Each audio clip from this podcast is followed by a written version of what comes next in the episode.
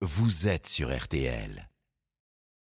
RTL Matin, Science et vous. Oui, c'est Mac Lesguy qui nous éclaire le dimanche matin. Monsieur E égale M6 qui nous rend la science accessible. Lourde tâche. Bonjour Mac. Bonjour Stéphane. Et ce matin, on parle sucre et de sucre bien français, le sucre de betterave qui est menacé aujourd'hui. Oui, par une décision de la Cour de justice européenne qui met à mal la filière sucre française, qui compte à la base 24 000 agriculteurs et génère 6 000 emplois directs. Une filière qui, rappelons-le, prospérait en France depuis l'invention du sucre de betterave par Benjamin Delessert à l'époque de Napoléon, quand la route du sucre de canne était coupée par la guerre entre l'Angleterre et la France. Et alors pourquoi cette filière sucre française est-elle menacée? Parce que depuis quelques années, une maladie dévaste régulièrement les cultures de betterave. C'est le virus de la jaunisse, véhiculé par des pucerons. Sur les parcelles infestées, ce virus peut faire baisser les rendements de 30 à 50% La culture du coup n'est plus rentable. Est-ce que les agriculteurs ne peuvent pas s'en protéger? Ils le pouvaient jusqu'à présent en enrobant les semences de betterave par des insecticides de la classe des néonicotinoïdes. Sauf que ces insecticides sont dangereux pour les abeilles. Oui, les néonicotinoïdes sont soupçonnés de nuire aux abeilles lorsqu'elles les avalent en butinant des fleurs. Sauf que, sauf que, dans le cas présent, la betterave sucrière est une culture qui ne fleurit pas, donc il n'y a pas d'abeilles pour venir les butiner.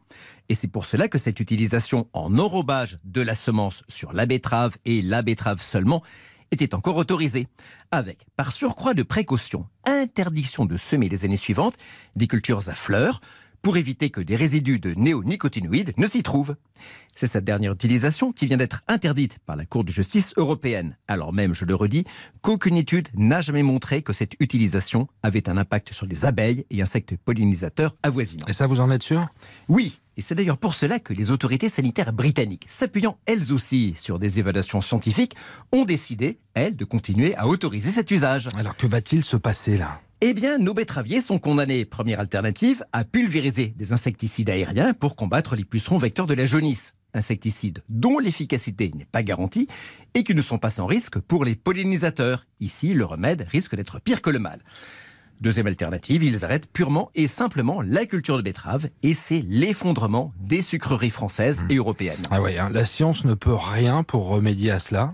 Alors, en ce qui concerne les traitements contre les pucerons, la recherche n'a pas encore d'alternative. La seule possibilité qu'elle entrevoit, c'est la mise au point de variétés de betteraves résistantes à la jaunisse c'est envisageable, avec les techniques d'édition génétique à disposition des chercheurs, sauf que, eh, devinez quoi, hmm. la culture en Europe de plantes obtenues par édition génétique est interdite par une décision de la Cour de justice européenne que l'on retrouve euh, pour des raisons qui n'ont rien de scientifique d'ailleurs. Alors qu'est-ce qui va se passer du coup?